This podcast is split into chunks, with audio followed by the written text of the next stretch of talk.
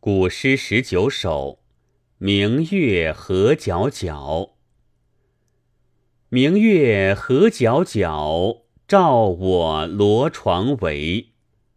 忧愁不能寐，懒衣起徘徊。客行虽云乐，不如早旋归。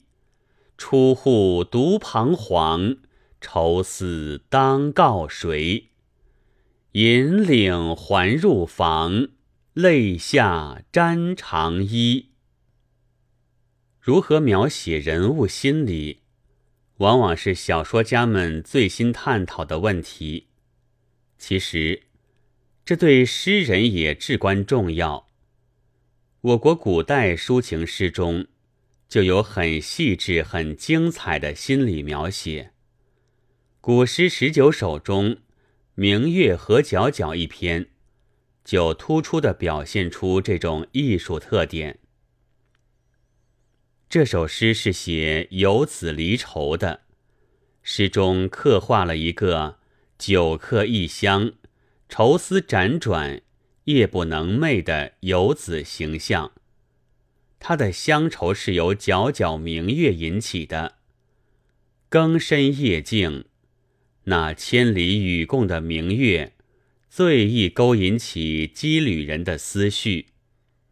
谢庄乐赋曰：“隔千里兮共明月。”李白静夜思曰：“床前明月光，疑是地上霜。举头望明月，低头思故乡。”对于这首无名氏古诗中的主人公来说，同样是这种情绪。明月何皎皎，照我罗床围。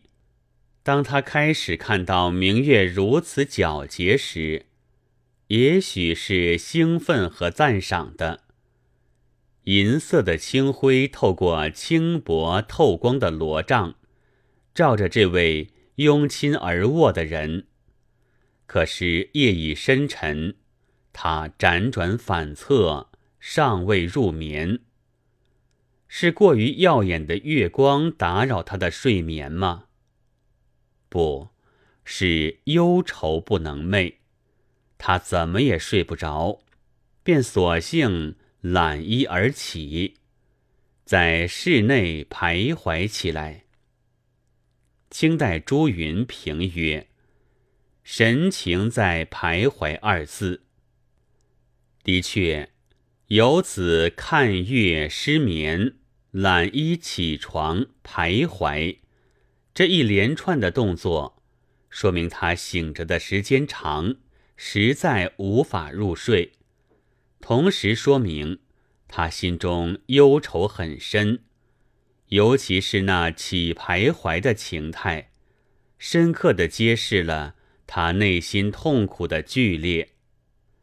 诗写到这里，写出了忧愁不能寐的种种情状，但究竟为什么忧愁呢？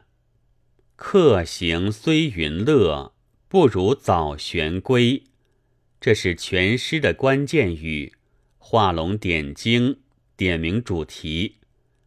这两句虽是直说缘由，但语有余意，耐人寻味。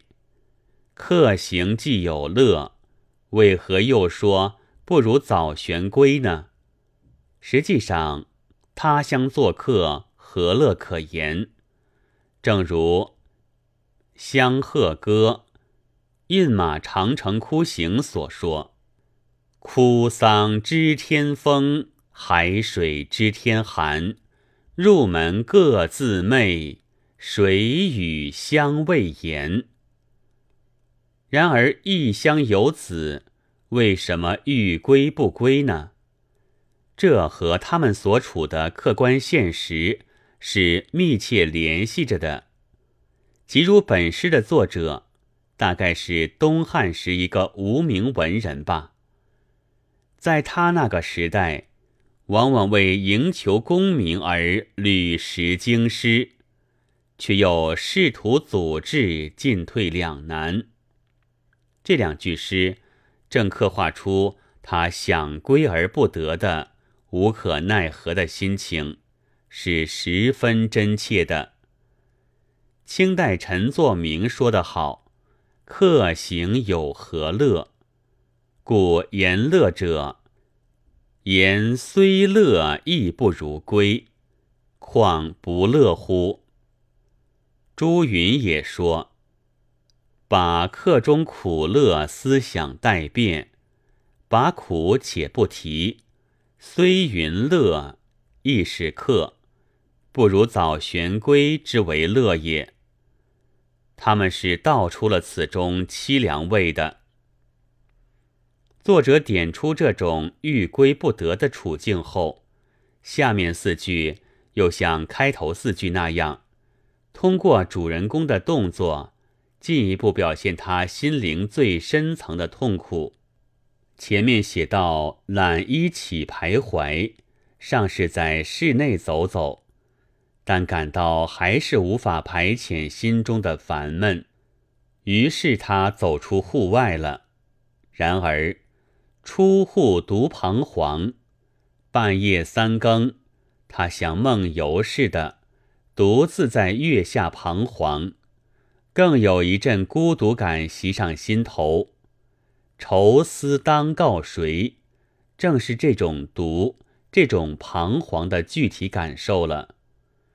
古乐府悲歌云：“悲歌可以荡气，远望可以荡归。”于是诗人情不自禁地向千里之外的故乡云树引领而望，可是又怎能获得可以荡归的效果呢？反而引起了更大的失望。他实在受不了这种感情上的折磨了，他又回到室内去，从出户到入房，这一出一入，把游子心中翻腾的愁情推向顶点，已是再也禁不住泪下沾长衣了。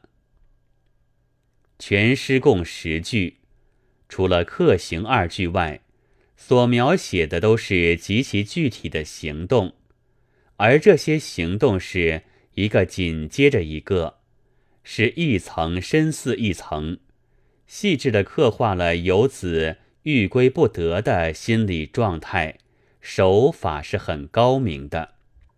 清代张庚分析诗中主人公的心理发展层次说：“因忧愁而不寐。”因不寐而起，因起而徘徊，因徘徊而出户，即出户而彷徨，因彷徨无告而仍入房。十句中层次井井，而一节紧一节，只有千回百折之势，百读不厌。一首短小的抒情诗，能够细致地表现如此丰富复杂的心理活动，这在我国古诗中是不多见的。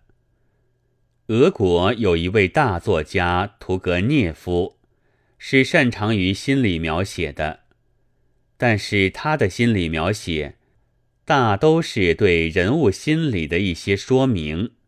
有时不免使人感到沉闷和厌烦，而我们读的这首古诗却没有这个毛病。它是通过人物的自我意识活动来表现的，通过由意识而诱发的行动来表现的，具有文学的形象性，而且更把人物的心理和感情糅合在一起。